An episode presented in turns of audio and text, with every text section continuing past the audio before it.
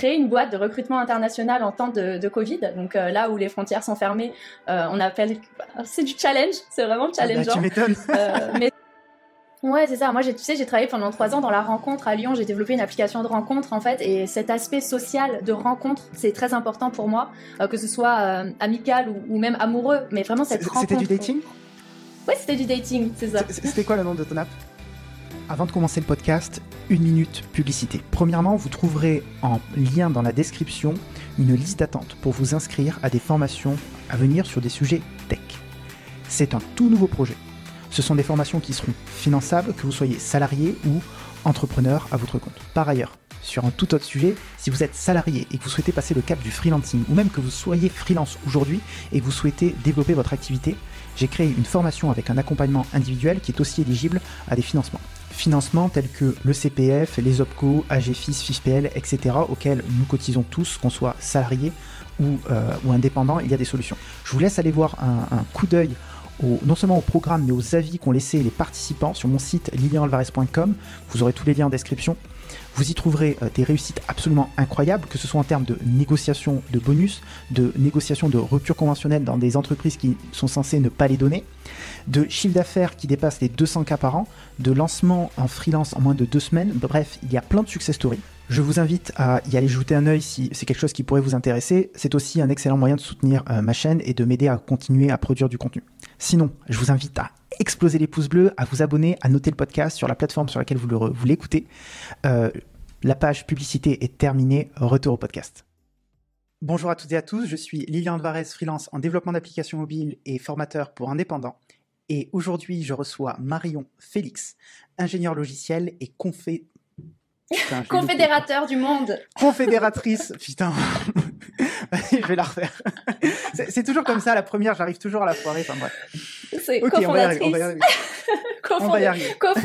Mais laisse-le, c'est rigolo. Confédératrice du monde. ok. Bonjour à toutes. Bonjour à toutes et à tous, je suis Lilian Alvarez, freelance en développement d'applications mobiles et formateur pour indépendants. Et aujourd'hui, je reçois Marion Félix, ingénieure logiciel et cofondatrice de chez Mapper. Mais oui. Bonjour, bonjour. Salut Marion. Comment ça, va, Mais ça va super, merci. Euh, ça va très bien. Tu es à, Montréal en ce moment? Oui. Tu, tu viens à Montréal, à Montréal. Ouais, ouais, je suis à Montréal, là, en centre-ville, c'est ça. Mais justement, ouais, j'allais dire ça. On a eu nos premières neiges euh, hier. Il a neigé pour euh, la toute première fois là cette année, donc le 16 novembre. Mais c'était genre du, je dis c'est de la bébé neige, c'est de la toute petite neige. Elle tient même pas là. On a, c'est même pas blanc ni rien. C'était vraiment juste quelques petits flocons. Mais c'est ça, normalement, là, on va avoir, euh, je pense, on espère qu'il va neiger à Noël, parce que c'est trop beau sous la neige, Montréal. Mais, euh, mais c'est ça, là, normalement, en novembre, euh, là, le temps, il est... on a nos petites vestes d'hiver, il doit faire 5 degrés, je pense, 5-6 degrés dehors, donc on n'a pas encore des températures trop négatives, donc c'est bon. Donc la, légende qui voudrait qu'il fasse moins 20 toute l'année, sauf deux semaines par an, à Montréal est complètement fausse. ça me fait trop rire, ça me fait trop rire. Ça. C'est genre, oui, il y a une ville souterraine, tu vas avoir trop froid et tout, tu vas perdre tes cheveux tellement que tu vas avoir froid. Mais non, en fait, c'est non. Généralement, le gros froid, moi, ce que je dis, en plus, moi, je viens du sud de la France, donc en plus, moi, le froid, c'est vrai que j'en avais un petit peu peur, bien que je mhm. sois née en Alsace, mais euh, ouais, c'est vrai que j'ai vécu la majorité de ma vie à, Montpellier. Mais euh, non, il fait pas froid. En fait, les gros froids, ça va être vraiment euh, janvier, février, où là, tu vas avoir voilà, des températures, on peut aller vraiment ben, moins 25, des, des, gros froids, mais c'est temporaire en fait, c'est des gros moments, enfin, c'est des petits moments où il fait vraiment froid. Sinon, le reste du temps, c'est correct. Là, genre en décembre, pas si froid que ça. Et euh, janvier-février, c'est sûr que voilà, il faut être bien habillé. D'ailleurs, on dit au Canada que en fait, c'est pas qu'il fait froid, c'est juste qu'on est mal habillé. Donc parce que quand tu es bien habillé, t'as pas froid en fait. T'as pas froid parce que c'est un froid sec. Souvent, je le compare avec le ski. Quand tu vas skier, bah, il fait froid, mais il fait beau, t'as un beau soleil et tout. Donc c'est un petit peu ça qu'on ressent ici euh, l'hiver. Euh, alors, est-ce que tu peux te, présenter Je l'ai fait très rapidement, très succinctement, et par la même occasion nous présenter ma pleure, s'il te plaît? Ouais, pas de souci. Bah, du coup, moi, c'est Marion Félix. Donc, comme tu l'as dit, euh, cofondatrice euh, de Mapleur. Euh, donc, on a cofondé Mapleur en 2019, mais je vous expliquerai un petit peu après euh, ce que c'est. Mais en fait, le but vraiment de Mapleur, en une phrase, c'est d'accompagner les profils tech dans leur projet d'expatriation au Canada. Moi-même, en fait, je suis tech, donc j'ai un background technique. Je suis ingénieur en informatique. J'ai fait mes études sur Montpellier. donc, j'ai commencé ma carrière dans le développement. J'ai fait du .NET. Après, j'ai fait du full stack Java Angular. Et comme toi, après, j'ai fait du développement mobile. Ça a commencé par une aventure d'entrepreneur, une, une, aventure entrepreneuriale où j'ai développé une application mobile pendant presque trois ans. Donc là, j'ai découvert le Swift et j'ai adoré ça.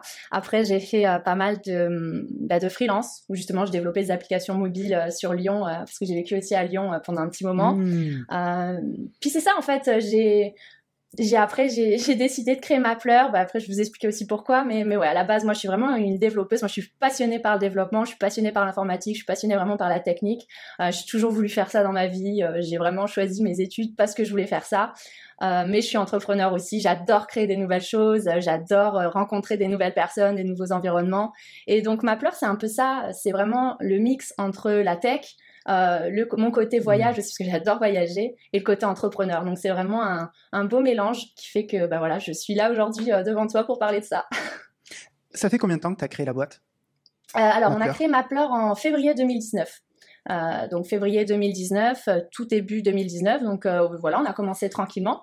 Puis après, il y a eu la pandémie, là, là, là où le Covid, là, peu importe comment on l'appelle, qui a fait que, enfin, créer une boîte de recrutement international en temps de, de Covid. Donc là où les frontières sont fermées, on appelle, c'est du challenge, c'est vraiment ah bah, challengeant. tu m'étonnes. mais ça a été, ouais, ça a été un sacré challenge parce que oui, on a créé Mapleur en fait en même temps que, que qu'on a créé la Covid, j'ai envie de dire, mais en fait pendant la pandémie. Donc c'était c'était intense. On s'attendait pas à ça, mais euh, ouais, c'est ça. C'est un, je suis, moi, je suis assez fière aujourd'hui en fait de le dire parce que oui, on l'a, on l'a fait. ben, vous avez survécu parce que j'imagine que pendant de longues périodes euh, durant cette pandémie, vous n'avez pas pu, enfin, vous pouvez plus travailler, non? Comment ça se passait? Bah effectivement, en fait, nous, si tu veux, euh, donc ma pleure, je vais vite expliquer ce que ce qu'on fait. Donc oui, on accompagne des personnes pour venir s'installer au Canada. Donc dans l'accompagnement, bah, il faut euh, traverser euh, l'océan et venir au Canada. Sauf qu'avec la pandémie, bah, tout était fermé. C'est la première fois dans, je dirais, dans, dans, dans notre vie qu'on voit ça, quoi, des, frontières qui sont fermées, qu'on ne peut plus bouger. Donc bah, clairement, nous, on pouvait plus faire venir personne. Donc c'est sûr qu'en termes de business, ben, ça s'est pas mal stoppé. Mais en fait, nous, on a totalement continué à travailler. Donc, on a continué à rencontrer des gens, on a continué à envoyer de l'information, on a continué à garder espoir. Parce que moi, après, moi, je suis, euh, je suis, je suis très optimiste. Donc, à chaque fois, je disais, mais non, je suis partie de ces personnes qui disaient, oh non, c'est, ça va finir dans un mois, dans deux semaines, t'inquiète pas, etc. Donc, en fait, je suis tellement optimiste. Ben, je suis restée optimiste avec ma fleur. Je dis, non, mais c'est bon, ça va le faire. Donc, je gardais contact avec les gens, je continue à donner de l'information, j'ai continué beaucoup, ben, j'ai fait beaucoup de marketing. Euh, j'ai fait beaucoup de marketing. T'as dû voir passer, euh, petite truc un peu partout, euh, mhm. voilà, sur les réseaux. Euh, j'ai adoré faire ça. J'ai continué à rencontrer du monde. Puis j'ai pris du temps pour moi aussi parce que bah, c'était compliqué, hein, la pandémie, en tant qu'entrepreneur, mais aussi personnellement. Ça a touché aussi euh, ma famille. Donc c'était des moments où j'ai pris ce temps aussi pour découvrir qui j'étais, qu'est-ce que j'avais envie de faire de ma vie. Donc en fait, ça a été profitable dans, dans tous les sens, c'est sûr ce, temps. Mais voilà, après quand ça, les frontières euh, sont réouvertes avec euh, les permis de travail qui ont repris, ben, j'ai repris contact avec toutes les personnes que j'avais rencontrées. Et mhm. puis euh, ça a fait ce qu'on est aujourd'hui. Et qu'est-ce qui t'a poussé à toi, personnellement, à t'expatrier finalement au Canada? Ben en fait moi ben ça a toujours été mon rêve de m'expatrier. En fait pas forcément m'expatrier mais de découvrir le monde. J'adore voyager j'adore rencontrer euh, des, des, cultures différentes des personnes de nationalités différentes. J'adore apprendre des nouvelles langues. J'adore découvrir. Donc ça a été ce côté de découverte. Puis après on va dire que l'Amérique du Nord ça a toujours été un petit peu mon, mon rêve aussi. J'avais un gros drapeau des États-Unis depuis que je suis toute petite dans ma chambre. Et comme je suis quelqu'un de très visuel en fait j'arrive à me projeter euh, vraiment euh, dans ma tête. Et en fait je pense que d'avoir ce drapeau euh, derrière moi. Toute ma jeunesse a un peu fait qui je suis aujourd'hui. Mais euh, maintenant, j'ai les coordonnées de l'aéroport de Montréal juste derrière moi. Mm. Euh, mais mais c'est ça en fait, c'est j'ai toujours voulu aller en Amérique du Nord. Donc le Canada pour moi c'est une super première étape dans mon dans mon projet. Je sais pas si je vais y rester toute ma vie. En tout cas moi je suis tombée en amour avec Montréal et le Canada, donc ça risque d'être le cas. Mais mais j'aime aussi les États-Unis. J'aime découvrir d'autres peut-être même d'autres même d'autres continents. Je suis pas fermée à ça, mais c'est ça. Euh, donc, tu, me parles d'Amérique du Nord. Euh, pourquoi pas les États-Unis? Pourquoi plutôt le Canada? Est-ce que c'est plus facile aujourd'hui de s'expatrier au Canada qu'aux États-Unis?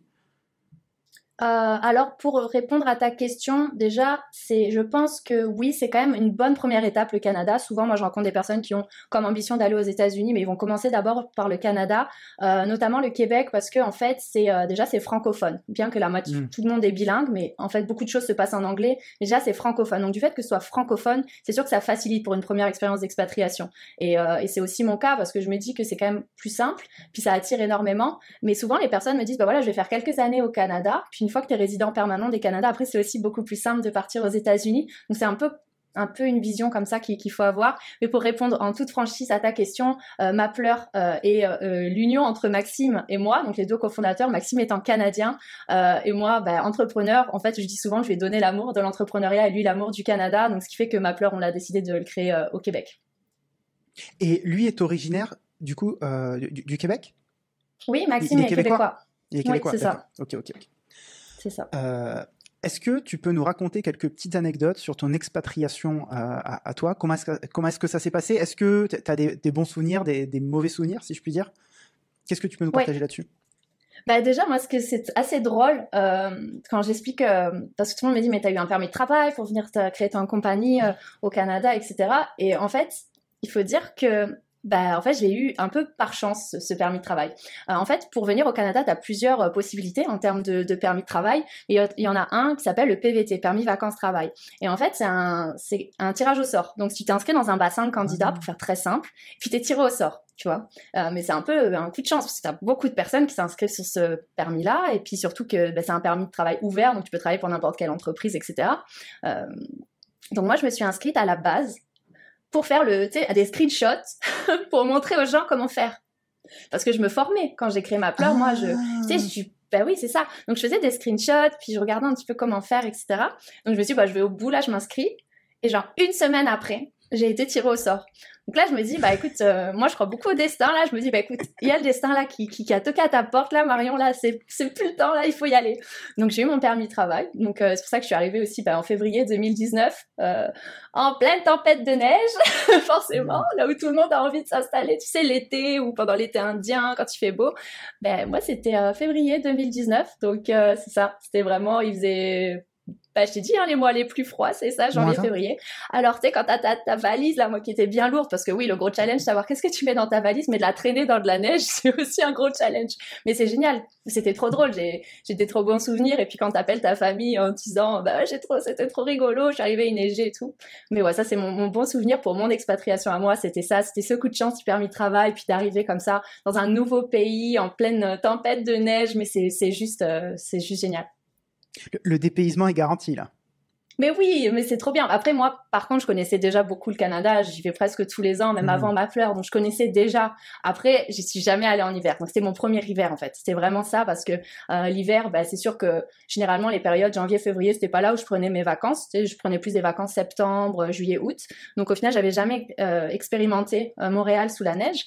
Donc c'était la première fois, c'était vraiment pendant mon expatriation, mais j'ai euh, trouvé ça assez. Euh... C'est pas si pire en fait, parce que tout le monde me disait oh tu vas avoir froid. Alors moi j'avais acheté ma veste à Lyon, je me rappelle, parce que j'avais peur en fait de descendre de l'avion et de geler sur place. Donc j'avais acheté ma veste à Lyon, alors que maintenant je conseille à tout le monde d'acheter leur veste au Canada parce qu'elle est bien moins chère, parce que j'ai payé un petit un petit un, un, petit peu cher ma veste, mais j'avais tellement froid, j'avais peur d'avoir froid, mais au final c'était pas si pire quoi, c'était vraiment pas si pire. Donc si j'ai bien suivi tu as lancé Ma Pleure avant même mm. d'être toi-même expatrié au Canada.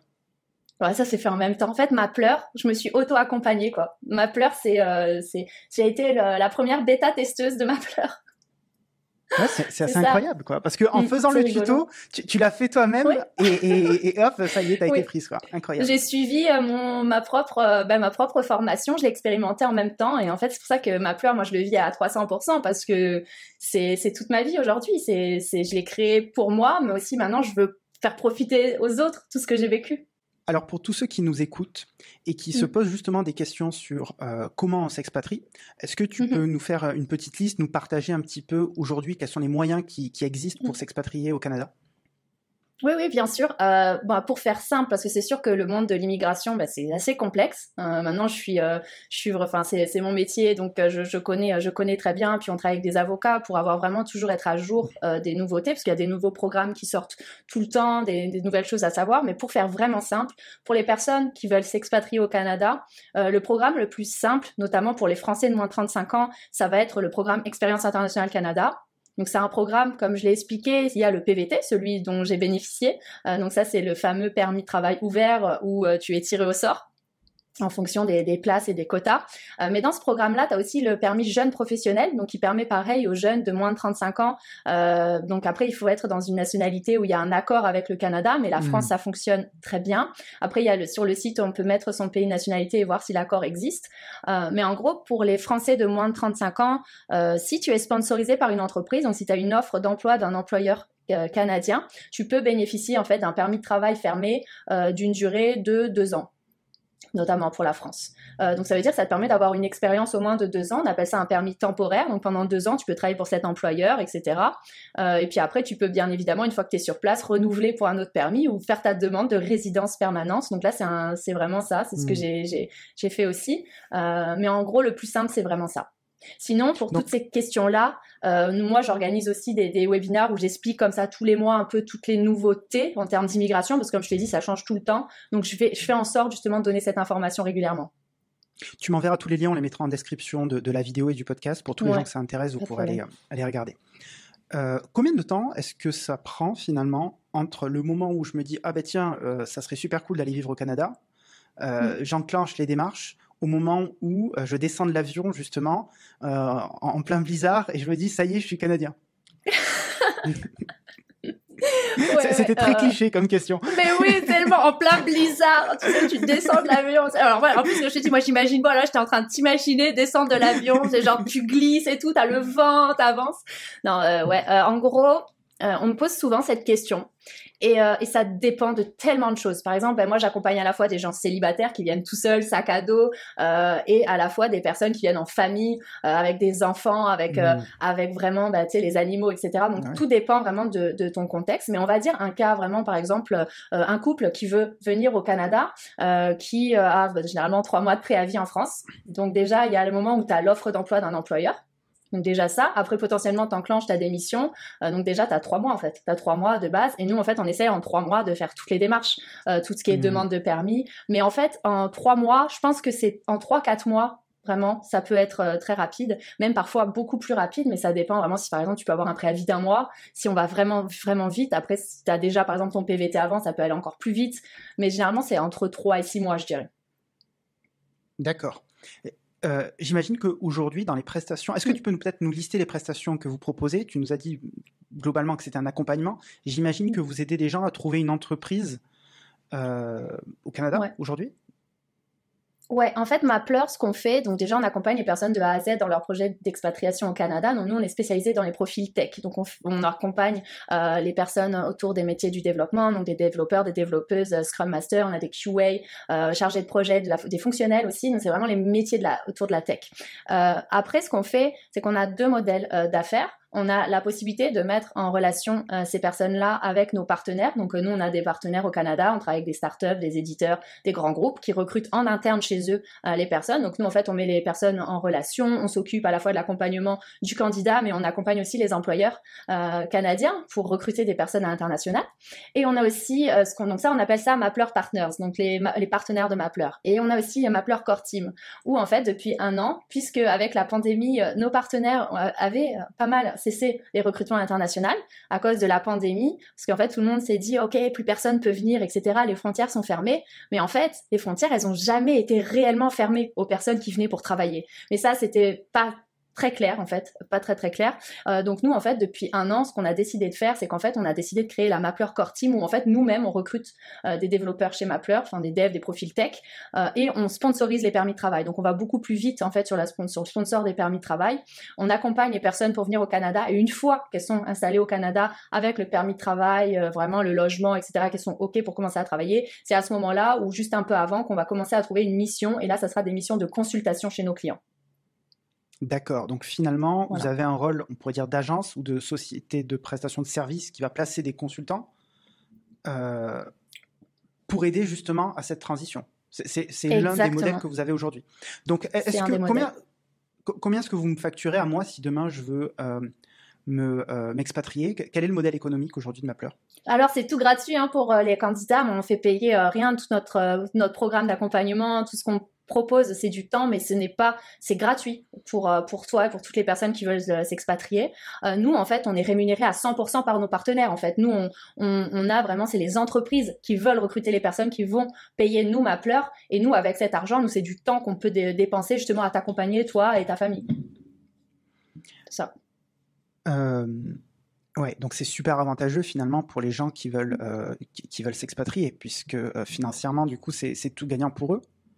Oui, en fait, c'est tout euh. gagnant dans le sens où, en fait, si tu veux, nous, on est là pour faire en sorte que toi, tu puisses venir. Donc, on va t'accompagner, euh, on va t'accompagner gratuitement. Puis, en plus, avec l'argent qu'on peut avoir, on peut aussi, on rembourse aussi tout ce qui est billets d'avion.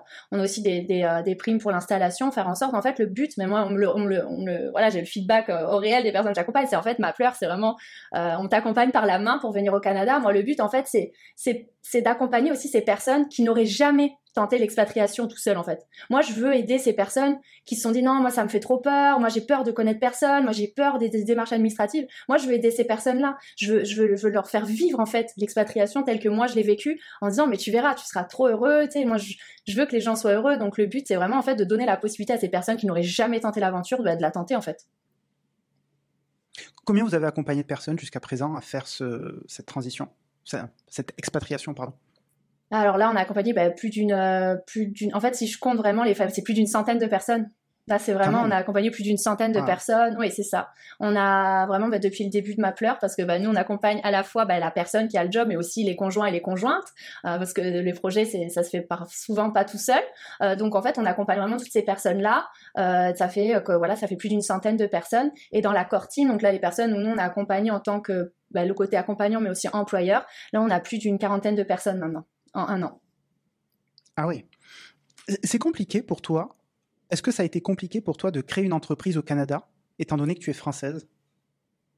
Ah, c'est une super bonne question. C'est une super bonne question parce qu'en plus, j'avais, déjà créé mon entreprise en France, donc j'ai, cette vision de la France et la vision du Canada et j'ai pu un peu comparer, même si j'aime pas trop comparer parce que souvent, tu sais, quand on s'expatrie, euh, c'est dire, oh, en France c'est mieux. En fait, non, moi, j'aime, pas faire ça. Je vois juste des différences. Il y a des forces et des faiblesses partout. Euh, là où j'ai trouvé ça pour avoir créé ma société en France, je trouve que c'est très bien le côté auto-entrepreneur, c'est très rapide de créer son statut. Tu sais, c'est vraiment, ça donne une expérience de fou. Enfin, franchement, on pourra en reparler, mais déjà, moi, je pense que c'est une bonne première étape dans la vie. C'est ce que tu mm-hmm. prônes, c'est excellent. Euh, créer sa société en tant que plus SAL, tu sais, quand tu as des associés, ça, c'est plus compliqué. Euh, vraiment plus compliqué parce que tu sais, tu as le, le, je me rappelle même plus comment ça, le pacte d'associés. faut ouvrir ta banque avant d'ouvrir ta société. Tu sais, as plein de choses administratives à prendre. Voilà. Beaucoup de démarches. Ces démarches-là, au Canada, moi, j'ai dû les faire, mais pas tout avant. Enfin, il n'y avait pas de, workflow à suivre. Donc, en fait, tout pouvait être fait un peu, pas n'importe quand. En vrai, c'est vraiment pour simplifier ce que je vais dire, mais ça a été vraiment plus rapide. Avec l'avocat, peut-être en, en quelques temps, j'ai pris un avocat pour nous aider, mais rapidement la société a été ouverte, on n'a pas eu besoin de faire de pacte d'associés dès le début, tu peux le faire un petit peu après, c'est un peu plus rapide. Euh, la banque, tu peux la prendre après, euh, il y a plein de choses comme ça. Donc euh, c'était vraiment très très rapide. Maintenant là où, en tant que française j'ai eu plus de, de, de difficulté, on va dire, c'était plus pour comprendre en fait la différence. Parce que tous les termes que je connaissais en France, tout le réseau que j'avais en France, parce que c'est toujours important de bien s'entourer quand tu crées ta société puis que tu démarres dans l'entrepreneuriat. Mais moi au Canada, j'avais plus personne, donc je ne savais plus vers qui me tourner. Donc euh, c'était vraiment ça qui était un peu compliqué, c'était comprendre en fait le vocabulaire, la façon de faire, le mindset en même temps. Mais euh, ça n'a pas été si difficile que ça. C'était vraiment, pour moi, ça a été assez rapide. Le fait que euh, ton cofondateur mmh. soit québécois, ça, ça simplifie les choses parce que j'imagine, imaginons, moi je, suis français, demain je veux faire du freelancing au Canada euh, et vivre à Montréal. Est-ce que c'est quelque chose d'envisageable de, Est-ce que c'est possible aujourd'hui?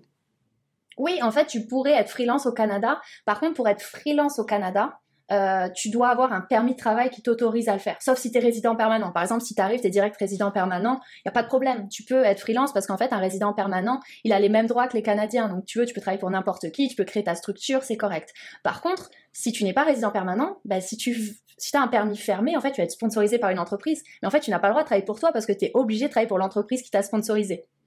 Par contre, tu pourrais venir en PVT, donc permis vacances-travail. Là, c'est un permis ouvert. Donc, tu peux travailler pour qui tu veux tu pourrais travailler pour qui tu veux, dont toi-même. Et en fait, ce qui est intéressant mmh. au Canada aussi pour l'aspect freelancing, c'est que par exemple, euh, bah, tu pourrais tu peux, je me rappelle plus exactement du, du, du je crois que c'est 30 000 dollars, je crois que tu peux facturer jusqu'à 30 000 dollars sans même créer rien du tout. Ah oui Genre juste tu crées rien du tout et tu, tu, pourrais. Mais par contre, il faut avoir un permis qui te l'autorise, etc. Et après, il faut déclarer aux impôts. Tu déclares aux impôts que tu as fait 30 000 dollars de, euh, de service en tant que travailleur autonome. Et si tu dépasses pas, ben, en fait, tu n'es pas obligé de créer une structure. Mais sinon, euh, je dois créer une structure et je peux créer cette structure à condition d'avoir euh, le PVT. Alors, après, c'est un peu, c'est vraiment très complexe. Hein. Je conseillerais vraiment, en fait, chaque cas est tellement spécifique. Et tu sais, moi, je suis pas mhm. avocate. Donc, en fait, légalement, j'ai pas le droit de te, dire ce que tu peux ou ne pas faire. Il y a des personnes qui sont professionnelles, des avocats, etc.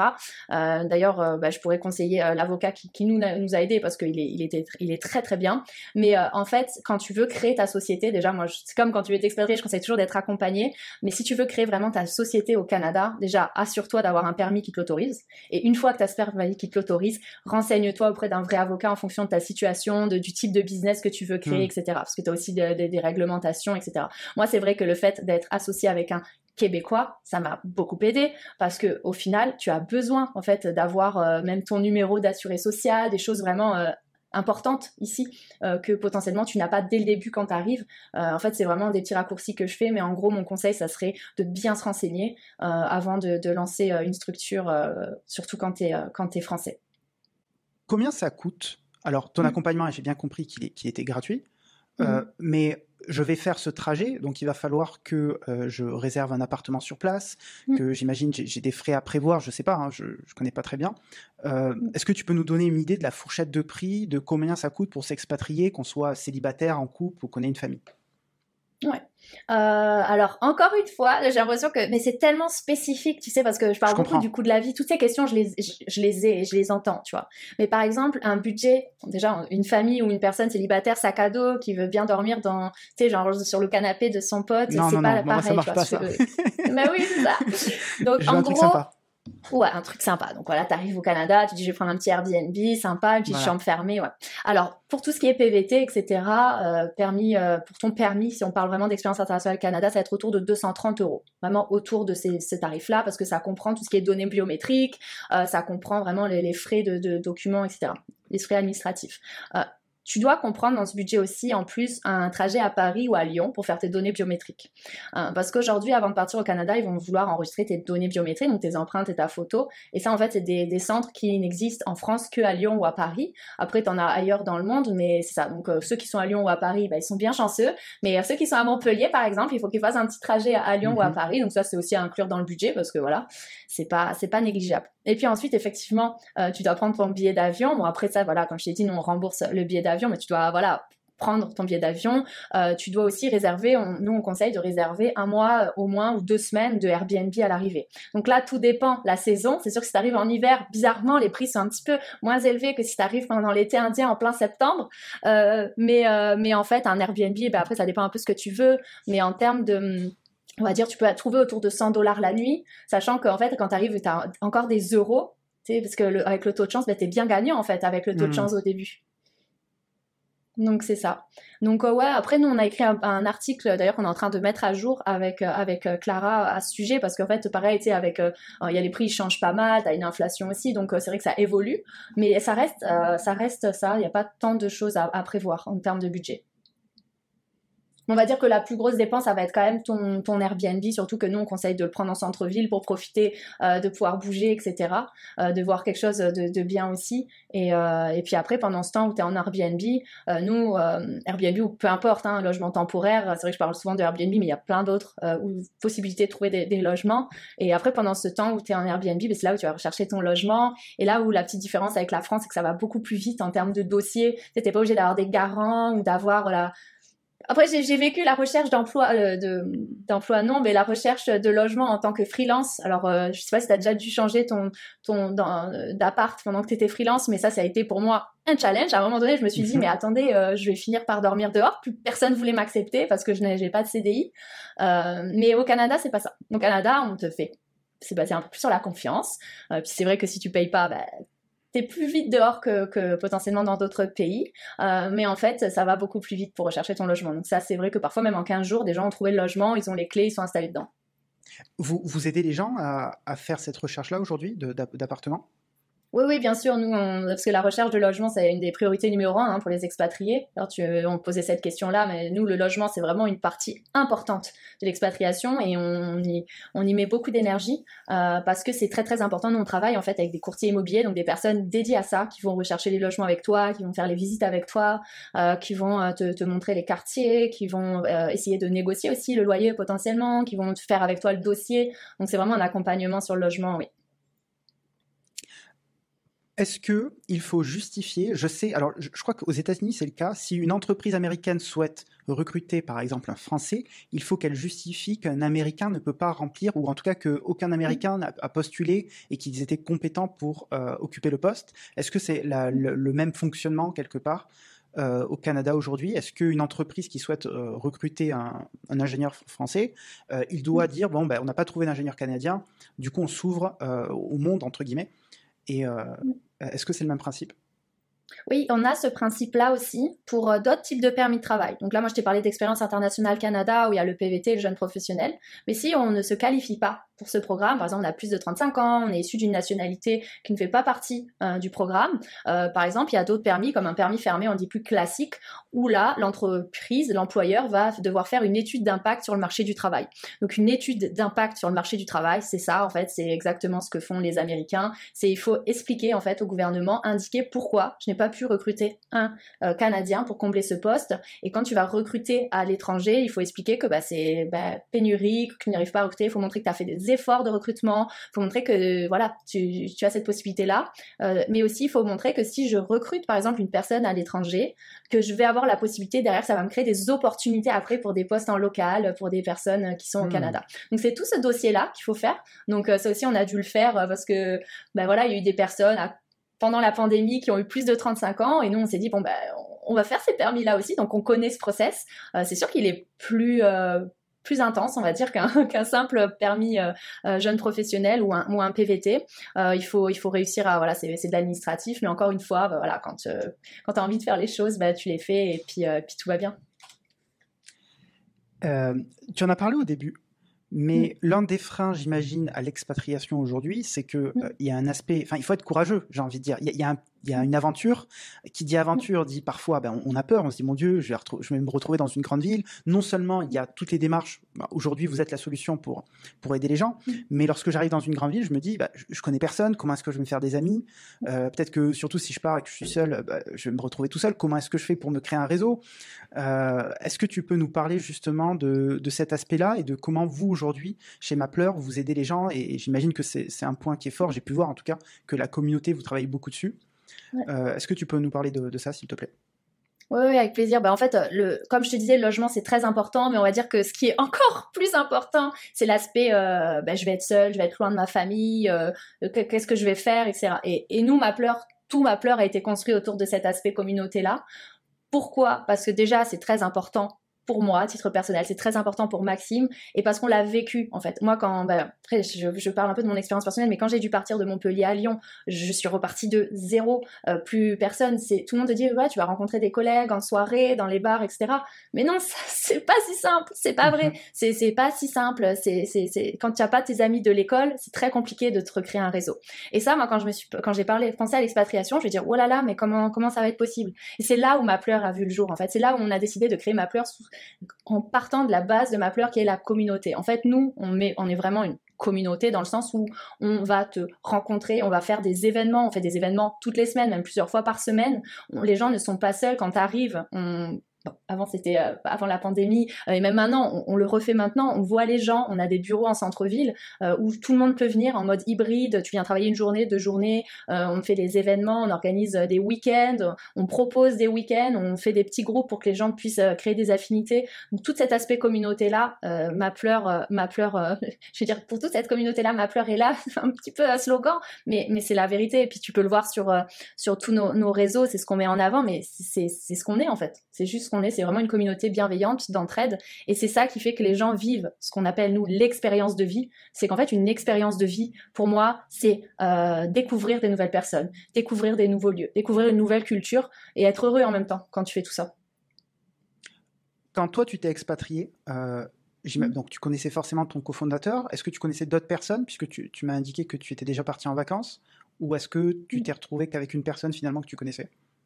Ben, je me suis retrouvée avec Mathias et Olivier, les deux personnes que j'ai accompagnées, voilà, parce que la communauté Ma Pleure au début, on était quatre, Maxime, moi, Olivier et Mathias, parce que les deux personnes qu'on a fait venir, euh, qu'on a accompagnées pour venir au Canada. Donc en fait, Ma Pleure, euh, moi, ma, mon réseau, bah, aujourd'hui, c'est beaucoup Ma Pleure, parce que bah, je suis, j'ai fait partie de l'accompagnement Ma Pleure.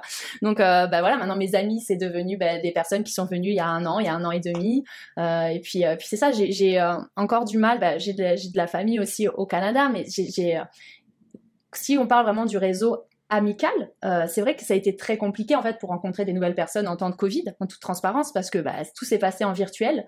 Donc en fait, les communautés que j'ai rejoints, parce que moi je fonctionne toujours en communauté. Par exemple, quand je suis arrivée à Lyon, euh, j'ai intégré la communauté des duchesses pour euh, favoriser justement les, les, profils féminins dans la tech. J'ai intégré la communauté du Montréal Java User Group pour rencontrer justement des personnes autour du Java. Mmh. En fait, moi j'intègre tout le temps des communautés quand j'arrive dans un nouvel endroit.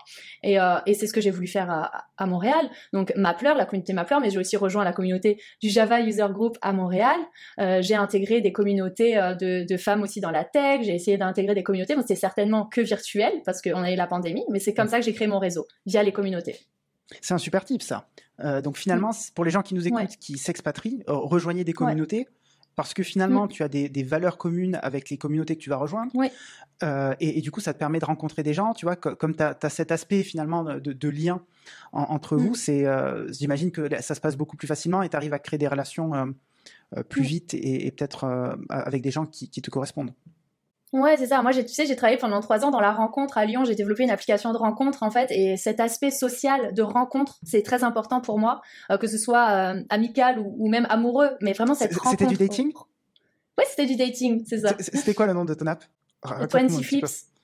Ouais, je, je, te, je, te raconterai, ça, ça, date un petit peu, mais il n'y a pas de problème. Mais en fait, cet aspect de rencontre, c'est pareil, quand tu veux rencontrer quelqu'un, tu sais, il faut trouver un peu un icebreaker. Qu'est-ce que tu vas dire, la première phrase que tu vas dire, c'est mhm. souvent ça le plus dur, tu vois. Même en entrepreneuriat, on te parle souvent d'élévateur pitch. En gros, apprends vite ta première phrase pour se sentir à l'aise et puis et puis y aller et ben c'est un petit peu ça aussi euh, euh dans rejoindre une communauté. C'est qu'en fait quand tu as une valeur commune que ce soit une techno ou, ou, peu importe euh, une passion ben en fait ça te fait ton icebreaker et tu rencontres plus facilement des gens. Et c'est ça ma pleure en fait la communauté ma pleure en fait c'est on, on, regroupe des personnes qui sont intéressées par la tech l'aventure d'expatriation et les valeurs aussi parce qu'on recrute énormément les personnes euh, via les valeurs donc les valeurs de bienveillance et d'entraide. Donc c'est ça qui est important mais pour 20 Flips, si tu es intéressé pour l'application de, rencontre, en, gros... Euh, J'imagine que tu dois avoir pas mal d'anecdotes, non seulement dans la création de, ce produit, mais mm. aussi euh, dans, le produit en lui-même, si je puis dire. Ouais, ouais, ouais. Alors euh, déjà, moi, 20 Flips, j'en garde un souvenir, mais merveilleux. Pourquoi? Parce qu'en fait, ça a été mon premier, mon premier courage, en fait. mon premier courage de me dire, bah, je pars de mon salariat et j'arrête tout. Euh, papa, maman, euh, je m'envole. Comment ils ont réagi? ah, c'est rigolo ça. Ah bah, comme ils ont réagi, alors papa, maman, je quitte mon CDI euh, d'ingénieur en informatique pour lancer une application de rencontre euh, basée, basée, sur un jeu. Euh, alors déjà, ils se disent, mes parents, ils sont pas de la génération des applications de rencontre. Puis mes parents, euh, ils se sont rencontrés euh, classiquement, j'ai envie de mhm. dire, à l'époque, tu sais. Alors, ils ont pas trop, trop compris. Alors ma mère, bien sûr, mais ah, c'est génial, ma fille, vis tes rêves, c'est trop bien. Et mon père sûr était un petit peu plus sur la réserve pour me protéger. Mais t'es sûr, mais comment tu vas faire, mais pourquoi, mais donc voilà, c'est génial parce que je l'ai fait. J'ai pas eu peur de le dire, je l'ai fait. et j'ai fait trois ans. J'ai travaillé trois ans pour 20 Flips, donc j'ai développé une application de rencontre avec mon associé Arnaud à l'époque, euh, basé sur le principe du jeu qui est. Donc c'est un jeu, euh, je sais pas si tu connais le jeu Guess Who, qui est. Tu sais, t'as les petites cartes. Tu dois, est-ce que, est-ce que t'es brun, est-ce que t'es blond, et tu, euh, tu dois abaisser les petites ah cartes au fur et à mesure? Bien sûr, bien sûr. Qui est voilà. Mais c'était ça en fait, c'est le jeu qui est, mais adapté à la rencontre. Donc on matchait des personnes, au lieu d'afficher une photo, on en affichait 20, 20 personnes différentes, et tu ne savais pas à qui tu étais en train de parler. Et le but c'est que tu hmm. posais des questions et tu enlevais les photos au fur et à mesure. Pourquoi? Parce qu'en fait, moi, je, ben, j'ai j'ai beaucoup d'amis en fait quand je suis arrivée à Lyon après euh, mon, temps d'intégration de rencontrer du monde etc mais après j'ai eu des amis qui avaient du mal à rencontrer euh, sur Tinder ou sur des applis euh, de rencontres en vogue en ce moment. Pourquoi? Parce qu'en fait tu avais la barrière du physique où souvent en fait c'était intransigeant et clairement ben t'arrivais pas à t'exprimer parce qu'en fait tu passais pas la première porte d'entrée tu sais pour pour avoir cette chance de t'exprimer. Et je me suis dit oh, c'est pas juste faudrait qu'on inverse un peu les codes et que d'abord les gens s'expriment et qu'ils découvrent le physique qui est quand même important mais juste après quoi Et c'est comme ça que nous est venue l'idée de, de, de, 20 Flips. Donc euh, c'était vraiment une super expérience, donc développement mobile, création d'entreprise. Euh, je fais beaucoup de marketing, c'est pour ça aujourd'hui je suis passionnée par le marketing. Euh, voilà, donc c'était vraiment cool. tu peux nous partager quelques chiffres sur 20 Flips, sur ce que vous avez atteint en termes de, revenus d'utilisateurs? Comment ça s'est passé à ce niveau-là?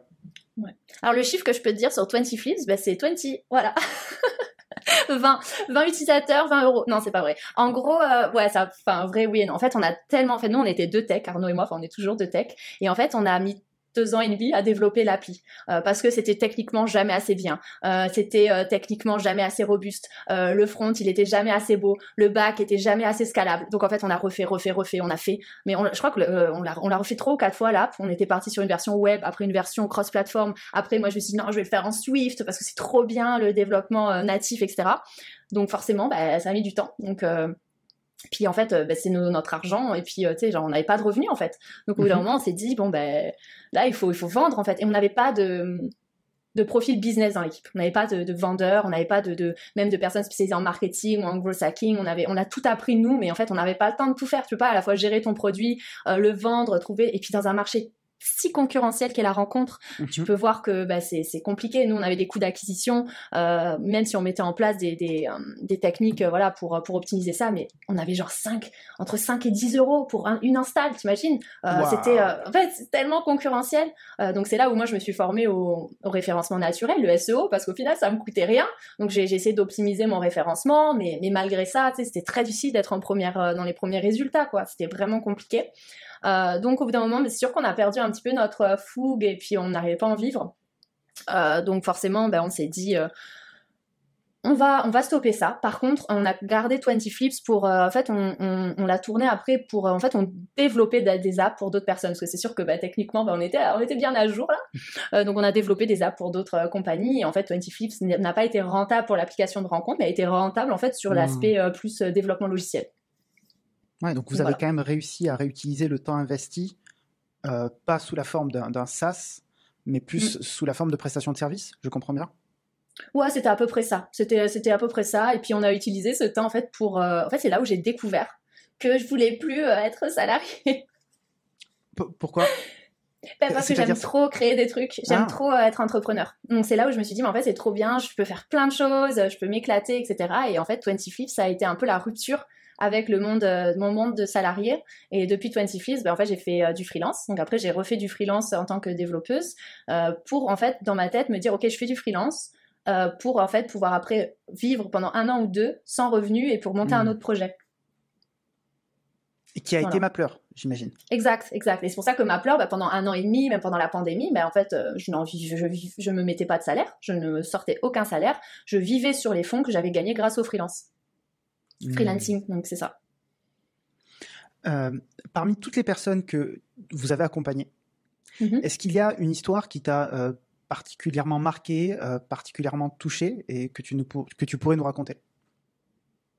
Bah, En fait, j'en ai tellement parce que bah, déjà, la, toute première, parce que bah, tu sais, quand tu crées un concept, que tu as une idée, quand tu es entrepreneur, tu as une idée, quand tu vois que ton idée, que tu as ton premier client ou que quand tu as ton, ton premier, euh, je sais pas, même ton premier téléchargement, tu es, es là, tu as une sensation, mais c'est inexplicable. Genre, je sais que ça peut paraître bête, mais moi, en fait, cette sensation, je l'ai eue quand Mathias et Olivier, les tout premières personnes que j'ai accompagnées, sont, ont mis le pied au Canada. Je me suis dit, mais genre, ils y sont, quoi. Genre, je l'ai fait on l'a fait et on était trop fiers de nous.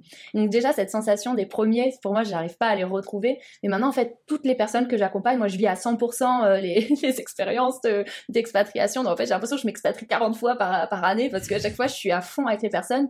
Et en fait, toutes les histoires sont, sont belles à raconter, mais c'est surtout les personnes qui sont arrivées bah, juste après la pandémie ou en plein Covid. C'est des personnes qui sont arrivées au Canada, qui nous ont fait confiance, qui ont fait, il y avait 15 jours d'hôtel tu devais faire 14 jours de confinement à l'hôtel, fermé dans une chambre d'hôtel au ah début quand t'arrivais. T'avais des tests PCR, tu ne pouvais voir personne. C'était très compliqué cette période-là. Même moi, quand je rentrais en France et que je revenais, je devais rester confiné 14 jours sans sortir, euh, sans rien. Enfin, c'était intense. Et en fait, des gens l'ont fait et on a gardé le contact à distance, on s'est vu. Et, ces histoires-là, je me dis, mais c'est déjà, ça m'arrivera. J'espère que ça n'arrivera plus. Mais si ça doit arriver, on le gérera. Mais c'était c'était fou parce que les gens l'ont fait même en temps de pandémie. Donc c'est là où tu te dis, ben, en fait, l'envie d'expatriation, l'envie de changer de pays, elle est, elle est plus forte que tout parfois, et, et même le, la pandémie n'a pas arrêté ça. Pour toutes les personnes qui nous écoutent euh, et qui se posent la question de, de l'expatriation, qui euh, peut-être que c'est un rêve pour eux, euh, peut-être qu'ils se disent ah, ça serait sympathique, ça fait un moment j'ai passé toute ma vie en France, euh, bah, j'aimerais bien voir autre chose. Euh, qu'est-ce que tu pourrais leur dire, que ce soit pour, les convaincre, pour euh, leur donner envie de, de passer le pas euh, aujourd'hui? Ben Déjà, moi, ce que je dis aux personnes, c'est déjà, de toute façon, ça je dis à, à, tout le monde, à mes amis, à ma famille et tout, je dis, en fait, on n'a qu'une vie, en vrai. Cette vie-là, on la vit maintenant, on n'en a qu'une. Et là, c'est un peu nos, un peu nos meilleures années. Toute notre vie, on est en forme, on, peut bouger, on a une chance inouïe d'être libre, de pouvoir bouger, d'aller où on veut. Tu veux aller en vacances, bah, tu vas en vacances, euh, t'as envie de, t'as juste un passeport à prendre, mais quelle chance on a? Alors, il faut en profiter de cette chance parce que la vie, elle se passe maintenant. Donc, c'est clair que moi, ce que je dis aux gens, je dis, ben, fais-le, mais teste. En fait, on ne, on perd quoi à essayer? On perd quoi à tenter? Rien. Parce qu'en plus, ce que je dis, tu pars au Québec, au Canada, tu pars n'importe où, même dans le monde, mais si ça te plaît pas, si t'es pas heureux, tu feras le chemin inverse. J'en suis persuadée. Bien sûr, ce sera de la logistique, bien sûr, ça sera du temps, bien sûr que tu diras, oh, je suis restée deux mois au Canada ou un an et ça m'a pas plu, c'est un échec. Non, il n'y a pas d'échec en fait. Moi, je, je, je suis contre cette idée d'échec. Pour moi, c'est que des expériences, qu'elles soient positives ou négatives. Dans tous les cas, c'est check, tu l'as fait, c'est trop bien. Et puis, à chaque fois, je dis aux gens, hein, c'est une trop belle histoire à raconter en soirée. euh, quelle est ta ville préférée au Canada? Montréal Pourquoi, Ah, pourquoi Montréal. Montréal? Alors pourquoi? Parce qu'en plus, moi à la base, mon rêve de petite fille au Canada, c'était Vancouver. En fait, j'ai regardé Smallville. Je suis fan de Smallville. Ah. Quand j'étais, je sais pas si tu connais cette série Smallville. Oui, bien sûr. Ah, tu connais, ok. Ah, c'est un jour, euh, les gens ne connaîtront pas, je dirais, ok, là, c'est là où je suis devenue un petit peu plus vieille. Mais en fait, Smallville, moi, c'est vraiment mon, ma série euh, number one. Euh, et j'ai regardé ça avec mes sœurs quand j'étais euh, plus jeune. Et, euh, et je me suis dit, euh, et quand j'ai tapé sur Google alors, où c'était euh, tourné, j'ai vu que c'était à Vancouver. Je dis, oh là là, Vancouver et tout, mais moi c'est mon rêve. Et toujours j'étais là, j'avais mis dans ma bucket list, je veux vivre à Vancouver. Euh, donc déjà le Canada, je dis, oh, je me rapproche un peu de Vancouver. Et j'y suis allée l'année dernière pour mon anniversaire et tout. C'était vraiment un rêve qui se réalisait. Je suis allée voir la ferme des Kent à Vancouver, euh, donc Smallville, je suis allée, je l'ai pris en photo, moi devant et tout. C'était vraiment mais rêve qui se réalise. Par contre, il y a toujours expectation versus reality. Euh, Vancouver, c'est pas une ville où je me vois vivre euh, forcément. C'est génial, c'est, mais c'est pas ce dont, enfin, je sais pas. Tu sais, c'est toujours t'as des choses dans ta tête, mais quand toi t'y es, je sais pas, il y a des choses qui peuvent pas trop se décrire. C'est une atmosphère, euh, je sais pas. Je ne peux, je pense pas que je pourrais vivre à, à Vancouver. Par contre, Montréal, je trouve cette ville exceptionnelle dans le sens où elle a tout tout ce que j'aime. C'est-à-dire qu'il y a un centre-ville, donc avec des grandes tours, un downtown un peu comme tu pourrais trouver à New York, etc. C'est vraiment une, une, belle ville. Et mais t'as aussi ces quartiers plus euh, petits, chaleureux. C'est comme un peu, tu peux retrouver dans d'autres villes beaucoup plus petites. Et moi, ce que j'aime de Montréal, alors que pour le coup, je suis, je suis pas une fan normalement des, des, euh, par exemple, j'ai jamais vécu à Paris et jamais voulu vivre à Paris. Moi, je suis de Montpellier ou de d'Alsace. Enfin, tu vois, je suis pas une, je suis pas dans des énormes villes. Euh, mais en fait, Montréal, c'est une ville à taille humaine. À chaque fois, je dis parce que t'as le centre-ville qui est vraiment un centre-ville avec des tours, etc. Mais t'as tu ressens pas en fait l'aspect grande ville. Euh, vraiment, c'est encore une fois, j'aime bien que les gens se fassent leur propre idée. J'aime pas spoiler sur Montréal, mais moi je retrouve ce côté très chaleureux. Je retrouve ce côté euh, très euh, nord-américain quand même, où en fait, si t'as envie d'y réussir, tu peux réussir. Si t'as envie de faire les choses, tu peux faire les choses. J'aime aussi ce côté nature. Tu prends ta voiture, une demi-heure de Montréal, t'es dans les grands lacs et les grandes forêts. T'as le parc La Fontaine en centre-ville, c'est magnifique à voir. T'as plein de, de parcs. T'as aussi ce côté conciliation travail-famille en fait au Québec. Ça, tu retrouves pas à Vancouver parce que Vancouver, du coup, c'est en Colombie-Britannique, c'est beaucoup plus nord-américain, donc c'est beaucoup plus un peu comme la Silicon Valley où tu travailles un peu plus, euh, c'est vraiment intense, etc. Le Québec, c'est un rythme de vie mais exceptionnel. Par exemple, les gens aiment travailler plus tôt, mais à 16h, 15h30, ils aiment bien finir leur journée et vivre leur vraie vie après le boulot. Ça, c'est fou, ça. Euh, ça résonne pas mal avec parce que j'ai un copain qui vit à Montréal justement. Mmh. Et ouais. euh, on fait des Skype de temps en temps, et c'est vrai qu'il me décrit exactement ça. C'est-à-dire que lui, à, 17h, il est parti du travail, et, euh, et il, il, vit sa vie, et il me dit, bah, il bah, n'y a, a, pas forcément comme en France, où on va travailler à 18h, 18h30, enfin jusqu'à 18h, 18h30. Généralement, les, les, les, journées se finissent un peu plus tôt. Euh, je mettrai en post-production la photo, tu as une photo absolument incroyable. Je t'avoue que j'étais un petit peu jaloux quand je l'ai vue, où je crois que tu es dans une, un, kayak, je crois, avec un lac. Enfin, c'est incroyable. Il faut, ouais, alors ça, oui, c'est mon voyage de, de, ce, de cet été. Là, c'était en Alberta. C'est euh, c'était euh, mmh. en Alberta. C'est pas au Québec, c'est en Alberta. Mais c'est euh, c'est ça qui est génial aussi avec le Canada, c'est que tu vois en fait il y a tellement de, choses à visiter sur ce continent, c'est amazing. Mais clairement, oui, la photo en Alberta, là, sur mon kayak, et il n'y a pas de filtre, hein. trop trop ah Il n'y a même pas de, Non, non, l'eau, l'eau, t'as vu comme elle est claire, l'eau? Ah ouais, non, non. Je, me suis dit, c'est pas possible, euh, elle a dû photoshopper ça, c'est incroyable. Comment il peut avoir une, telle eh, couleur? Oui, c'est les glaciers, c'est les glaciers en fait, hmm. c'est euh, c'est ça, mais c'est magnifique. Et ça c'est en Alberta. Donc euh, ça aussi ça a été un gros coup de cœur parce que justement euh, l'Alberta on en parle, bah, c'est sûr qu'on en parle pour les rocheuses, en fait t'as les rocheuses canadiennes entre la Colombie-Britannique et l'Alberta. C'est magnifique, t'as les plus beaux lacs, c'est exceptionnel. Mais pareil, je ne peux pas vivre là-bas. En fait, tu ne peux pas vivre là-bas. Bon, après t'as Calgary, c'est une ville vraiment, c'est un coup de cœur pour moi parce que personne n'en parle trop de Calgary, mais j'ai adoré cette ville. Donc, euh, je pense que je vais y retourner euh, quelques fois. Mais, euh, Montréal, c'est génial parce que tu peux à la fois travailler, donc tu as des contextes de travail super. Tu as ce rythme de vie en fait où tu finis à 17h maximum encore 17h, ça peut être tard pour, pour des personnes. tu vis ta vie après, c'est chill, c'est très bienveillant et j'aime ça. C'est pour ça que en fait, j'aime le Québec, je pense. T'es devenue une Québécoise, on peut dire aujourd'hui. Mais oui, euh, mais bientôt, bientôt. Comme je suis résidente permanente, la prochaine étape sera ah. sûrement de devenir. Bah, après, j'oublie pas la France, c'est mon, c'est mon pays aussi euh, de cœur. Je, n'oublierai jamais la France et j'y reviens très régulièrement. Euh, c'est, c'est clairement, c'est clairement important. Mais je trouve que que que ce mix entre deux pays, c'est, tellement, tellement enrichissant. Et j'espère hein, que beaucoup de personnes pourront un jour ressentir ces, ces émotions-là. Euh, ça me fait penser, ce que tu me dis, euh, c'est un sujet différent, je, passe du coq à l'âne, mais euh, moi j'ai ce rêve un petit peu de New York. Je, suis parti en, vacances à New York il y, a cet aspect, on va dire, un petit peu comme toi lorsque tu parlais de, Vancouver. Euh, moi, peut-être avec les, séries américaines, tu vois, où tu vois ces buildings incroyables, New York, là, tu sais, la mm. fumée qui sort du sol, hein, ah comme dans Batman, tu vois. Mm. Euh, et donc, je, rêvais d'aller à New York, j'y suis parti dix jours, c'était incroyable. Et quand je suis rentré, euh, repas de famille, je dis à mes parents, un jour, j'irai vivre à New York. Et là, ma mère, elle m'a dit, ah non, tu pars pas de la France. Mais oui, on, je va plus te voir. Mais c'est normal. Qu'est-ce que tu nous fais là? Bah, du, coup, je suis curieux de savoir comment est-ce que toi, tu, as, tu comment est-ce que tu leur as annoncé euh, Est-ce que du coup, tu, tu, fais des trajets? Est-ce que eux ils viennent te voir? Ouais, mais j'ai une belle, j'ai une belle histoire sur ça, c'est clair. Bah déjà, moi, en plus, c'est drôle parce que, bah, en fait, moi, mes parents, je les ai déjà préparés à ça, je pense, euh, parce que je suis partie aussi à New York, je fais beaucoup de stages à l'étranger, mhm. donc à chaque fois c'était oh coucou, au revoir. Et c'était que trois mois, donc bien sûr on pleurait quand je partais et on pleurait quand on se revoyait mhm. parce que bah, moi je suis très famille, vraiment, euh, je suis très très famille, donc c'est sûr que pour moi la famille, euh, l'éloignement, c'est, on va dire, c'est la chose la plus difficile. Mais comment je la gère? Mais en fait déjà c'est voilà, j'ai préparé mes parents, tu sais, ça s'est pas fait du jour au lendemain, je leur ai expliqué que j'allais partir, etc. Après quand je suis partie, je leur ai dit mais maman, mais papa, je vais revenir en fait euh, vous voir souvent. En fait c'est Montréal, Paris là, c'est 7 heures de vol c'est 7 heures. C'est rien, c'est direct. C'est euh, tu montes dans un avion, tu, tu, tu pars. Bon, c'est sûr que c'est encore une fois de la logistique, du temps, etc. Mais ça se fait. Et aussi, les gens adorent venir au Canada. Ma mère, voulait venir depuis super longtemps. Avec la pandémie, elle n'a pas pu. Là, ça a été ouvert aux touristes euh, euh, en septembre. Elle a pris l'avion, elle est venue avec mon père, mais ils ont adoré. Ils ont adoré me voir. Ils sont. En fait, je pense que les parents ils aiment voir leurs enfants heureux. Et quand tu en fait ils voient, ils te voient dans un contexte où tu es heureux, heureuse, bah, eux aussi ils sont heureux. Donc euh, comment je gère ça? C'est déjà, bah, tu les appelles euh, souvent, tu fais beaucoup plus de Skype, euh, tu fais, tu, tu, tu, fais des trajets en fait, tu vas les voir, c'est rapide et eux viennent te voir et c'est ça quoi. Ok donc ça n'a pas été trop dur le, départ. Finalement, le conseil que tu, que tu me donnes aujourd'hui peut-être, c'est de les préparer, de leur parler de New York un peu plus régulièrement. Bah tu vois, tu mets des photos de New York euh, un peu hmm. partout, tu mets un drapeau dans ta chambre. En fait, tu, tu les prépares. oh, t'as vu euh, ça? Bah tiens, j'y serai un jour. En fait, faut, faut que le cerveau il s'habitue petit à petit. Euh.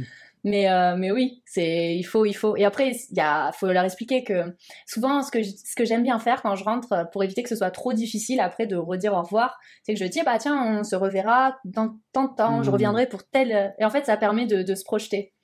Mais je pense que là aujourd'hui ma mère elle est, et mes parents, mon père ils sont tellement heureux de, de me voir heureuse que bah ils en sont ils en sont heureux puis après ils sont fiers aussi tu sais ta, mère, ta maman elle va être fière dire ah, mon fils il vit à New York c'est trop cool c'est au début c'est dur mais après ils sont trop contents je lui mettrai je lui passerai ce ce bout de vidéo, on verra ce qu'elle en pense. ouais. Ah, mais c'est qui elle? Euh, Elle abuse et tout, elle n'écoute pas, elle dit n'importe quoi, New York c'est pas bien.